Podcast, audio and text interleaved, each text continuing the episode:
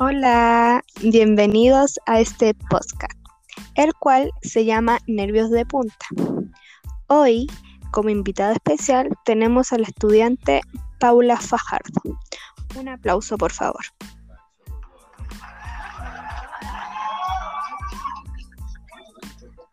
Hola, muchas gracias a ti Nati por la invitación. El día de hoy les hablaremos sobre el sistema nervioso. Pauli, ¿tú nos podrías hablar un poco de él? Claro, pero primero que nada hay que entender qué es el sistema nervioso. Bueno, es uno de los sistemas más complejos y altamente organizados del cuerpo humano.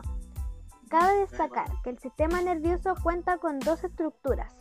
Por un lado tenemos el sistema nervioso central que está compuesto por Nati, ¿tú me podrías decir cómo está compuesto?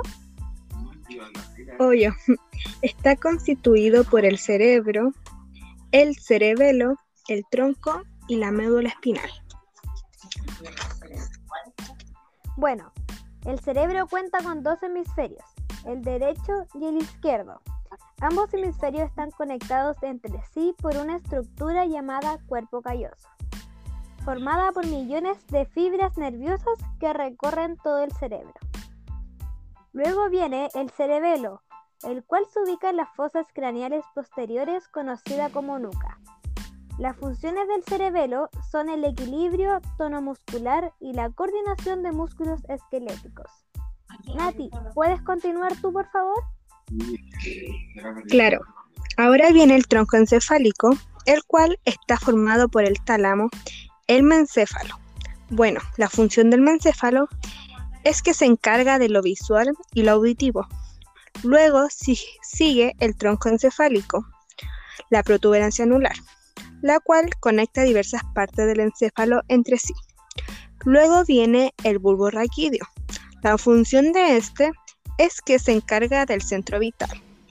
Y por último, tenemos la médula espinal, pues esta es la parte del sistema nervioso que transmite mensajes desde y hasta el cerebro.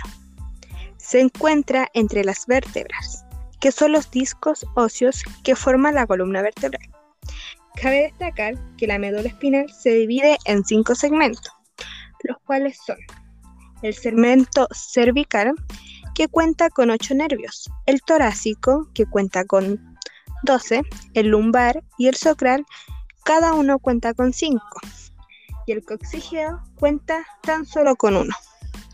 Como les dijimos al principio de esta interesante conversación, el sistema nervioso tiene dos estructuras. La primera es el sistema nervioso central, la cual con mi compañera ya se la explicamos al principio. Y ahora le contaremos acerca de la otra estructura, la cual se llama sistema nervioso periférico y este está compuesto de los nervios periféricos y los pares craneales. Pero, ¿qué son los sistemas nerviosos periféricos? ¿Me lo podrías explicar, por favor?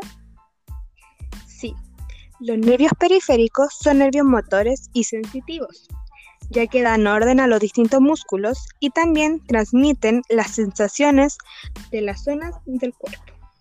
Y por otro lado están los pares craneales, y esto está compuesto por 12 pares.